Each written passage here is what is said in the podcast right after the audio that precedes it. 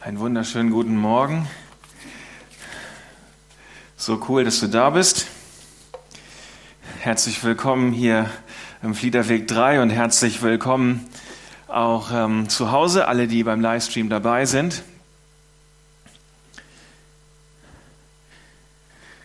Ich lese aus Jakobus ein paar Verse, seht es als einen ganz besonderen Grund zur Freude an, meine Geschwister, wenn ihr Prüfungen verschiedenster Art durchmachen müsst. Ihr wisst doch, wenn euer Glaube erprobt wird und sich bewährt, bringt das Standhaftigkeit hervor. Und durch die Standhaftigkeit soll das Gute, das in eurem Leben begonnen hat, zur Vollendung kommen, dann werdet ihr vollkommen und makellos sein und es wird euch an nichts mehr fehlen. Schön, dass du da bist. Mein Name ist Michael. Ich bin Pastor hier im Neuland und ich freue mich wirklich, dass wir diesen Gottesdienst gemeinsam wieder feiern dürfen. Es gibt zwei Besonderheiten heute Morgen. Erstmal eben ähm, dieser Bibelvers hier. Dafür, darauf werden wir später nochmal zurückkommen. Und dann auch eine große Besonderheit, dass wir wieder Präsenzgottesdienste feiern können. Also hier sitzen jetzt einfach mehr Leute als sonst.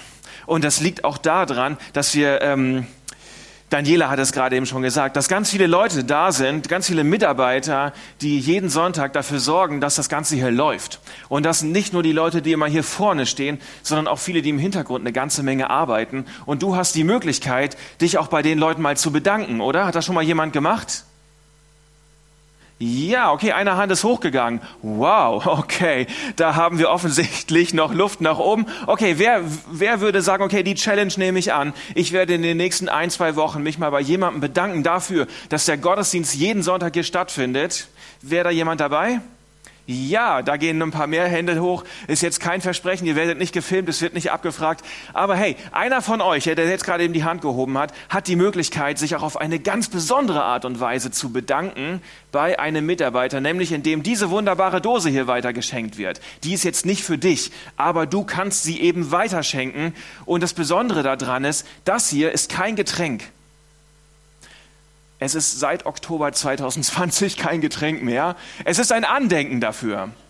Es ist ein Andenken. Du kannst dieses Andenken weitergeben an einen Mitarbeiter deiner Wahl, der hier seit Wochen, Monaten schaut, dass der Gottesdienst läuft. Trotz der ganzen Bestimmungen und Veränderungen sind viele Leute dabei, dass das hier funktioniert. Wer möchte als Dankeschön dieses Andenken einmal weiterreichen? Ist jemand dabei, der sagt, wow, ich möchte mich gerne bedanken bei einer Person, die hier mitschafft? Hey, mega. Vreni, kannst du fangen? Und ich glaube, so gut kann ich auch nicht werfen. Toll, mega, Dankeschön.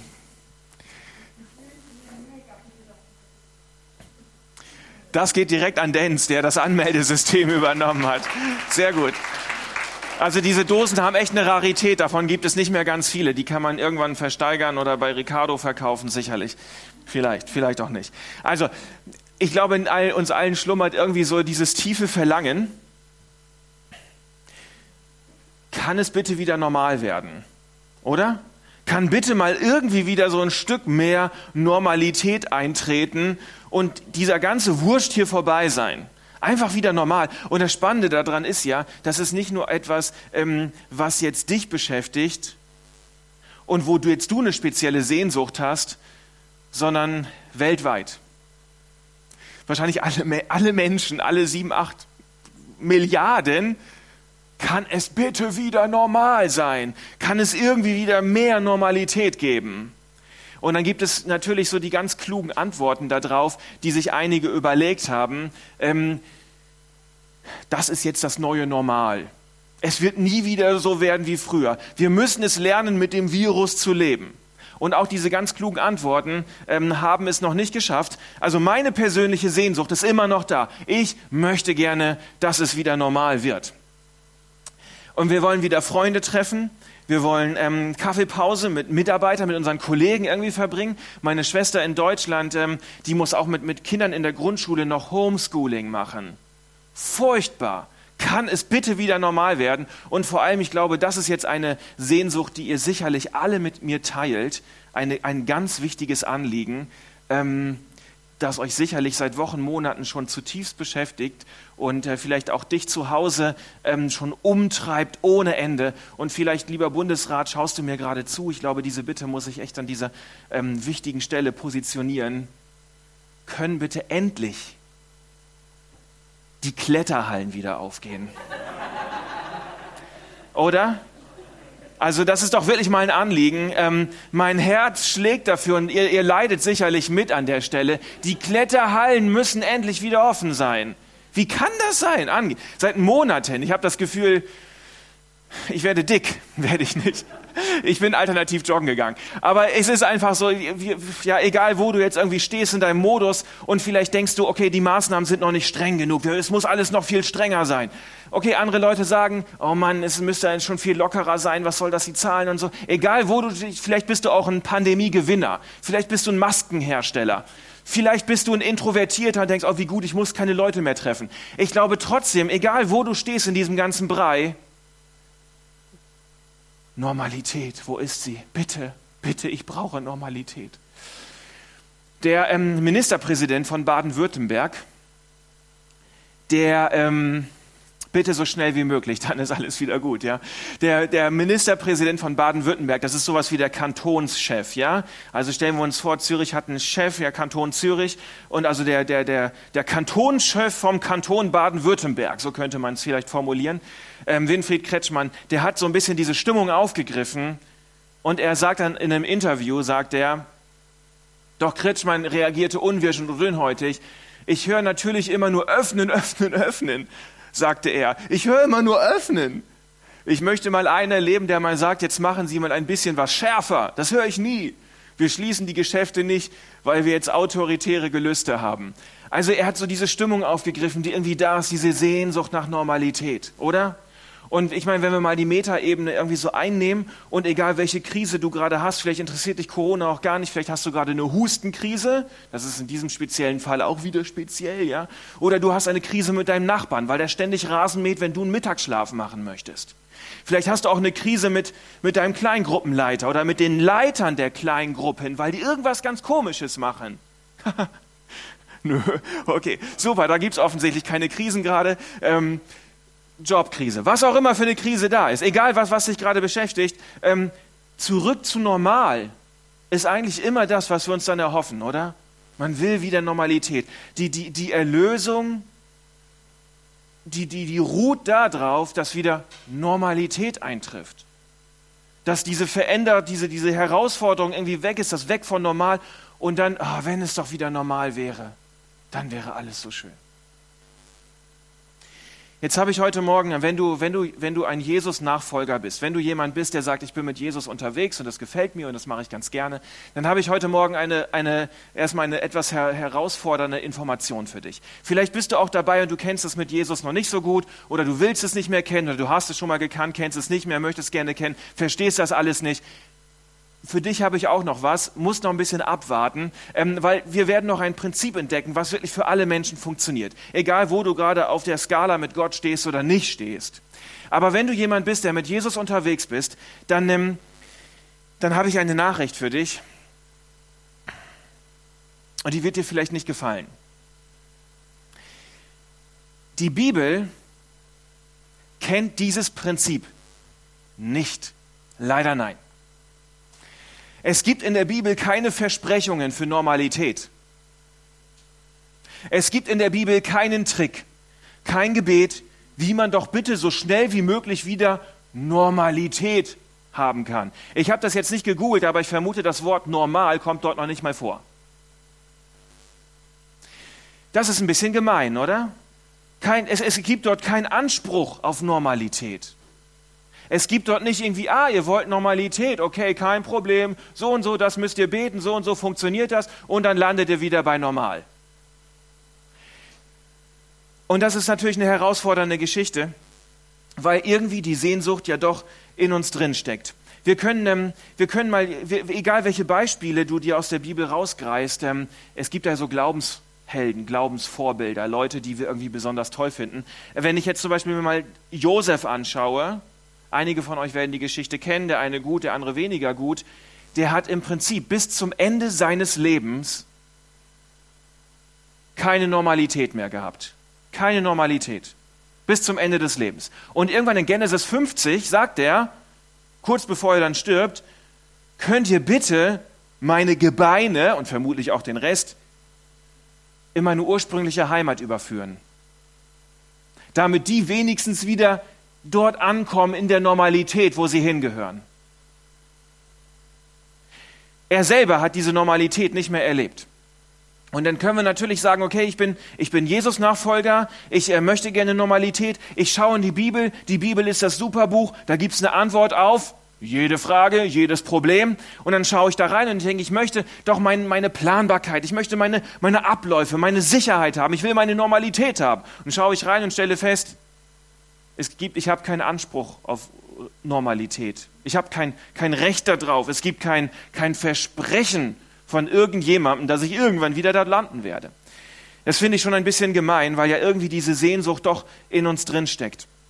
Wir werden uns später Jakobus, wir haben gerade eben Jakobus gelesen, ganz am Anfang, ich werde das später nochmal lesen.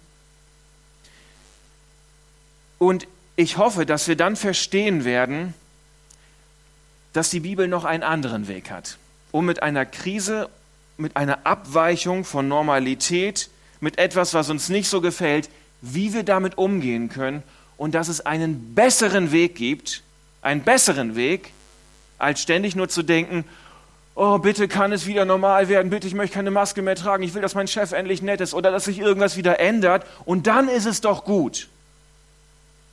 Und die Bibel zeigt uns, dass es einen besseren Weg gibt, als in einer Herausforderung immer nur daran zu hängen, in dieser Sehnsuchtsecke oder auch in der Jammerecke zu hocken und zu denken, auch kann es bitte anders sein und dann ist es doch wieder okay.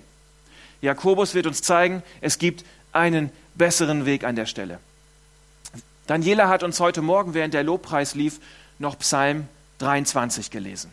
Und ich werde noch mal ein paar Verse aus Psalm 23 herausholen, quasi als Startrampe für Jakobus aber auch, weil wir, genauso wie bei Josef, dort sehen, es gibt da gar kein Versprechen für Normalität. Und ob ich schon wandert im finsteren Tal, fürchte ich kein Unglück. Denn du führst mich so schnell wie möglich wieder raus aus diesem finsteren Tal. Bald ist mein Lieblingsitaliener wieder offen. Ich preise dich für die offene Kletterhalle schon in der nächsten Woche. Und den fröhlichen Gesang mit all meinen lieblichen Geschwistern wie sie meine Lieder singen, ist auch wichtig. Ja, meine Lieder müssen gesungen werden. Nein, steht da nicht. Da steht, du bist bei mir. Dein Stecken und Stab trösten mich. Und das finde ich sehr spannend. Was ist also die Hoffnung? Was ist die Sehnsucht im finsteren Tal? Es ist nicht, bitte wieder Normalität was David hier sehnsüchtig sich herbeiwünscht und von dem er weiß, dass es da ist und was den Unterschied macht, ist die Gegenwart Gottes. Und wenn du einer von den Jesus-Nachfolgern bist, dann wirst du jetzt wahrscheinlich Halleluja und Amen schreien. Okay, es hat keiner hier Halleluja und Amen geschrien. Da arbeiten wir ja seit dreieinhalb Jahren noch dran. Ähm, das liegt aber auch natürlich an mir. Ich bin auch nicht so der Halleluja und Amen-Schreier. Aber wir, wir werden da gemeinsam, wir gucken mal, wo wir landen. Ja, aber das ist ja spannend. Ja, wir, werden, wir, wir denken dann ganz schnell, oh, die Gegenwart Gottes ist da, dann ist ja alles gut, super, top. Krise? Nö, kein Problem, weil Gott ist ja da. Mir geht es ganz, ganz schlecht. Ähm, ja, aber Gott ist bei dir. Ah, dann ist ja alles gut. Okay, super. Was habe ich denn eigentlich von der Gegenwart Gottes? Ist das eine fromme Floskel manchmal? Hey, Gott ist bei dir. Hm, okay. Was habe ich denn davon? Was habe ich von dieser Gegenwart Gottes? Was bringt mir das? Vielleicht hast du dir die Frage schon mal gestellt. Wenn du sie dir nicht gestellt hast, dann wird sie dir dein Arbeitskollege stellen, wenn du ihm erzählst, hey, ist doch nicht so schlimm, Gott ist doch bei dir. Dann wird er sagen, was habe ich denn davon? Und dann kannst du sagen, ja, ja, wenn Gott bei dir ist, dann brauche ich sonst nichts mehr. Dann ist alles gut. Dann kann ein Arbeitskollege sagen, ah, okay, dann brauche ich kein, kein Essen mehr, brauche ich kein, kein Halbtagsabo mehr, keine AHV, brauche ich, brauche ich dann überhaupt noch was zum Anziehen? Weil ich habe ich hab ja Jesus im Herzen, ich brauche ja nichts mehr. Kann ich ja nackt rumlaufen, brauche nichts mehr. Und ich brauche auch keine Dusche mehr. Ich habe ja alles, ich habe ja Jesus, dann habe ich ja alles. Dann brauche ich keine Freunde mehr. Brauche ich gar nicht. Ich hab, und dann sagen wir ganz schnell, nein, nein, so habe ich das nicht gemeint, so, so, so jetzt nicht. Ja, wie denn dann? Was habe ich von dieser Gegenwart Gottes? Also ganz klar, Gott hat dich, Fabian, für die Kamera können wir kurz auf Fabian zoomen. Nein, keine Angst. Ähm, den könnt ihr später noch am Cajon sehen. Gott hat dich, auch wenn, wenn du zu Hause sitzt, Gott hat dich mit Bedürfnissen geschaffen. Das ist völlig normal. Und Gott nimmt diese Bedürfnisse nicht einfach weg und dann ist alles trullala. So funktioniert das nicht. Aber was habe ich jetzt von der Gegenwart Gottes? Was bringt mir das? Und der Psalmist sagt, Trost. Trost. Und Trost verändert etwas in dir. Trost verändert etwas in mir.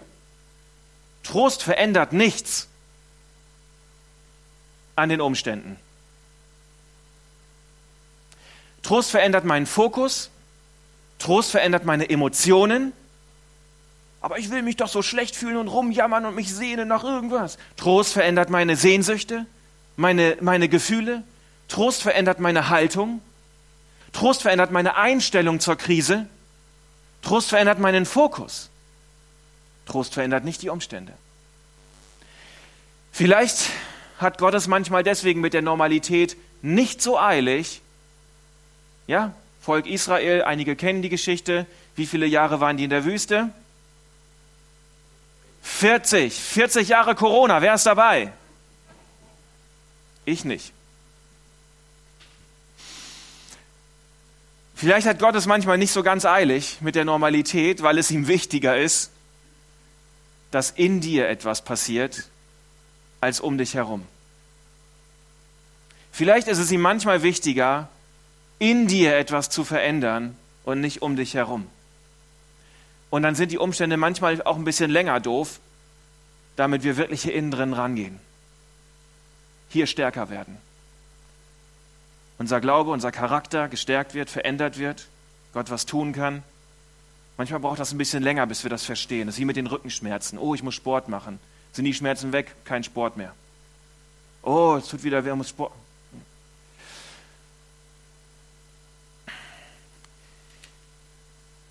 Der Psalmist sagt Trost und nicht wieder Normalität. Gott möchte etwas in dir tun. Ich finde es interessant, dass Doro vor ein, zwei Wochen ähm, hier gepredigt hat, dass es wichtig ist, als Mensch auch seine Grenzen zu kennen.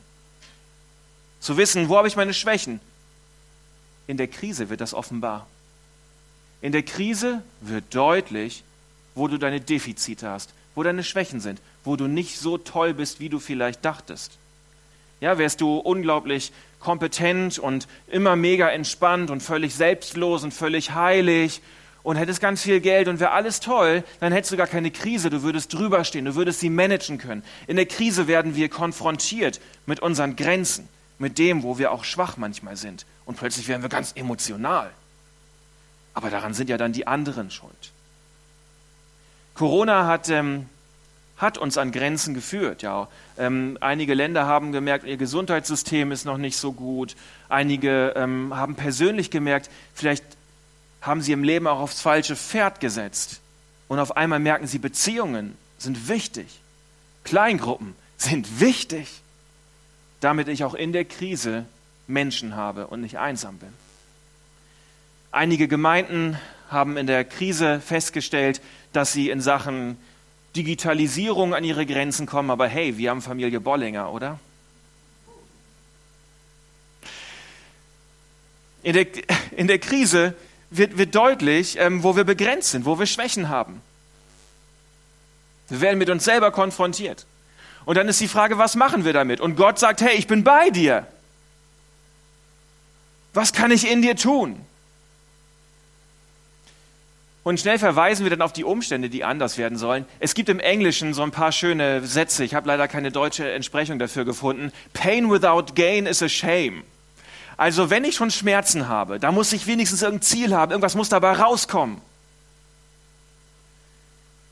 Own your slice of the conflict pie. Was ist mein Anteil daran? Was ist mein Anteil? Wo kann in meinem Herzen etwas verändert werden? Wo kann ich stärker werden? Wo kann mein Glaube stärker werden? Wo kann mein Vertrauen in Gott, mein Vertrauen in Mitmenschen, wo kann das wachsen? Wo muss ich meinen Fokus verändern? Wo muss ich meine Sicherheiten verändern?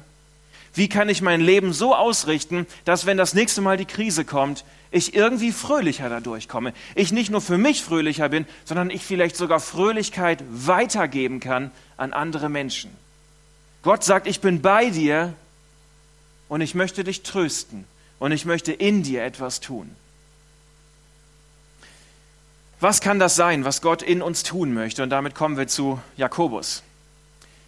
Seht es als einen ganz besonderen Grund zur Freude an, meine Geschwister, wenn ihr Prüfungen verschiedenster Art durchmachen müsst. Ihr wisst doch, wenn euer Glaube erprobt wird und sich bewährt, bringt das Standhaftigkeit hervor. Und durch die Standhaftigkeit soll das Gute, das in eurem Leben begonnen hat, zur Vollendung kommen, dann werdet ihr vollkommen und makellos sein. Stellt euch das mal vor, was ist denn das für eine Zusage? Durch, wir kommen dort nur hin, wenn wir vorher Stress hatten. Ohne Stress, ohne Herausforderung, nicht die Chance, vollkommen und makellos zu sein. Das ist der Weg. Und es wird euch an nichts mehr fehlen. Das ist eine unglaubliche Zusage, die man, die man nicht so gerne hört in der Krise, die man nicht so richtig toll findet. Wir lieben da vielmehr die Abkürzungen. Kann es bitte wieder so sein wie damals? Öffnen, öffnen, öffnen. Und Gott sagt, naja, Moment mal. Es ist gut, wenn um dich herum alles schön ist. Ich möchte dir Leben geben, absolut. Aber hin und wieder ist es mir noch wichtiger, dass in dir etwas passiert. Ich möchte dich trösten. Ich möchte dir einen gesunden Fokus geben. Ich möchte dir ein starkes Herz geben. Ich möchte in dir etwas tun. Und wisst ihr, ich bin der Letzte, der, ähm, der irgendwie Spaß hat, Masken zu tragen. Ich freue mich auf die nächsten Öffnungsschritte und über die geöffnete Kletterhalle. Und ich selber bin auch manchmal in dieser Jammer- oder in der Sehnsuchtsecke und denke so, es wäre wieder normal doch auch ganz schön. Und dann gibt es noch ein paar andere Krisen in meinem Leben, einige wissen das, die nach Normalität schreien. Seit Monaten oder seit Jahren Normalität. Und das Krasse ist, dass man nie weiß, kommt diese Normalität, kommt sie nicht, wann kommt sie, wie kommt sie. Und jetzt kann ich sagen, voller Glaube, alles wird wieder gut. Und dann gucke ich in die Bibel und ja, es wird vielleicht irgendwann alles wieder gut. Aber hier auf der Erde, ich glaube daran, dass Gott ein gutes Leben hat. Aber wie genau das aussieht, wie genau dieses Normal ist, das definiert immer noch er und nicht ich. Und dann kann ich sagen, diese Sehnsucht nach Normalität, das ist nicht genug. Die Normalität kommt oder sie kommt eben nicht. Aber was Gott in der Zwischenzeit machen möchte, ist an meinem Herz zu arbeiten. Aus, kann ich aus Fehlern lernen? Wo brauche ich Demut? Wo brauche ich Mut? Gott, ich möchte weiterhin optimistisch durch das Leben gehen obwohl finsteres Tal. Ich möchte weiterhin einen Glauben haben. Ich möchte weiterhin ein starkes Herz haben. Eine, eine Sicht, ein, ein mutiges, einen mutigen Blick nach vorne. Gott, ist das nicht das eigentliche Wunder? In dem finsteren Tal ein Herz zu haben, wo, was Gott schenkt und wo er arbeiten kann, wo ich dann trotzdem nach vorne schauen kann. Wenn Gott da etwas tun kann, das macht einen Unterschied. Und ich wünsche mir das für mein Leben, diesen Jakobusweg zu gehen. Sprüche 4, Vers 23. Sprüche 4, Vers 23 ist ein sehr bekannter Vers.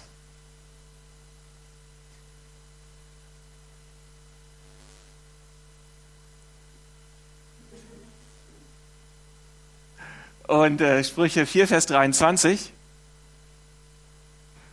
ich habe ihn jetzt nicht als PowerPoint äh, dabei. Aber dort steht, ähm, das ist eine tiefe Weisheit, dass wir unser Herz beschützen sollen, weil es die Quelle des Lebens ist.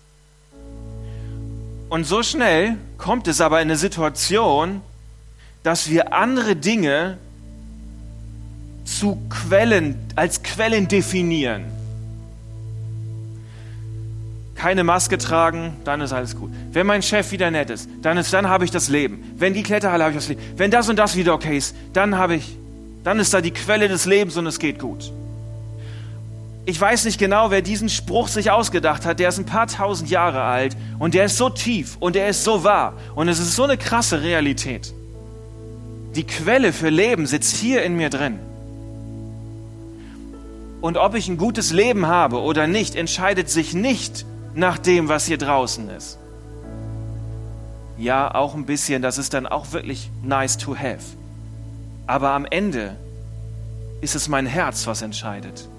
Und deswegen möchte Gott an dieses Herz heran. Ja, du stellst dir vielleicht, jetzt stell dir das folgendermaßen vor. Heute Mittag gibt es bei dir zu Hause Pommes. Ich liebe Pommes. Aber Pommes gehen nur mit Mayonnaise, oder? Mit ganz dick Mayonnaise. Ich brauche immer mindestens halb so viel Mayonnaise wie Pommes. Das ist super. Aber jetzt stelle ich mir mal vor, ich esse nur Mayonnaise. Das ist richtig ekelig, okay? Das Fundament für ein gutes Leben, das ist die Pommes. Ja, das ist mein Herz. Das ist das Fundament, das brauche ich. Ich brauche ein gut, gesundes Herz, an dem Gott arbeitet was positiv nach vorne schauen kann, was optimistisch ist, was demütig sein kann, was stark sein kann. Und die Mayonnaise ist so ein bisschen das, was drumherum ist. Das sind die Umstände. Das, das ist nett, wenn das gut ist. Aber nur gute Umstände und ein krankes Herz funktioniert nicht, hilft gar nicht. Zuerst müssen die Pommes da sein, die Grundlage. Ein gesundes Herz, an dem möchte Gott arbeiten. Egal wie die Umstände sind, da soll ein Blick sein nach vorne, da soll Optimismus sein, da soll ein starker Glaube sein, ein Vertrauen in Gott, ein Vertrauen in das, was er tun möchte. Und dann kann eine Menge Mayonnaise mit dazukommen und dann ist das eine perfekte Kombination. Ich möchte dich einfach herausfordern, egal in welcher Situation du steckst, dass du ähm, nicht in die Sehnsuchtsecke gehst, oh, wäre doch alles so schön, wenn nur und dann ist gut, oder in die Jammerecke, alles so doof, sondern dass du ähm, dich mit mir für diesen Jakobusweg entscheiden kannst. Gott, hier ist erstmal mein Herz. Mach mich stark in dieser Zeit. Schenk mir einen Blick nach vorne, schenk mir Demut, wo ich das brauche, wo ich aus Fehlern lernen muss, wo ist mein Stück von diesem Konflikt Danke, dass du mir, die mich trösten möchtest. Danke, dass du da bist. Und das ist eine ganz wichtige Entscheidung für jede Situation. Danke, Gott, dass du da bist. Danke, dass du ein guter Gott bist. Danke, dass du Leben schenken möchtest und dass das zuerst mal ja in uns geschieht. Danke, dass wir diese Entscheidung treffen dürfen und dass du Segen da hast für jeden Einzelnen, egal in welcher Situation er drin steckt. Ich bitte dich, dass du mit deiner Liebe, mit deinem Trost, mit deiner Kraft der Veränderung jeden einfach berührst, da wo er gerade steht. Auch da, wo ja, Worte jetzt seelsorgerlich bestimmte Situationen nicht erreichen können und ich das nicht kann. Du kannst es. Und du kannst einen Blick nach vorne geben in deine, deinen Trost, in deine verändernde Kraft, die in uns beginnt. Danke, dass du ein guter Gott bist. Amen.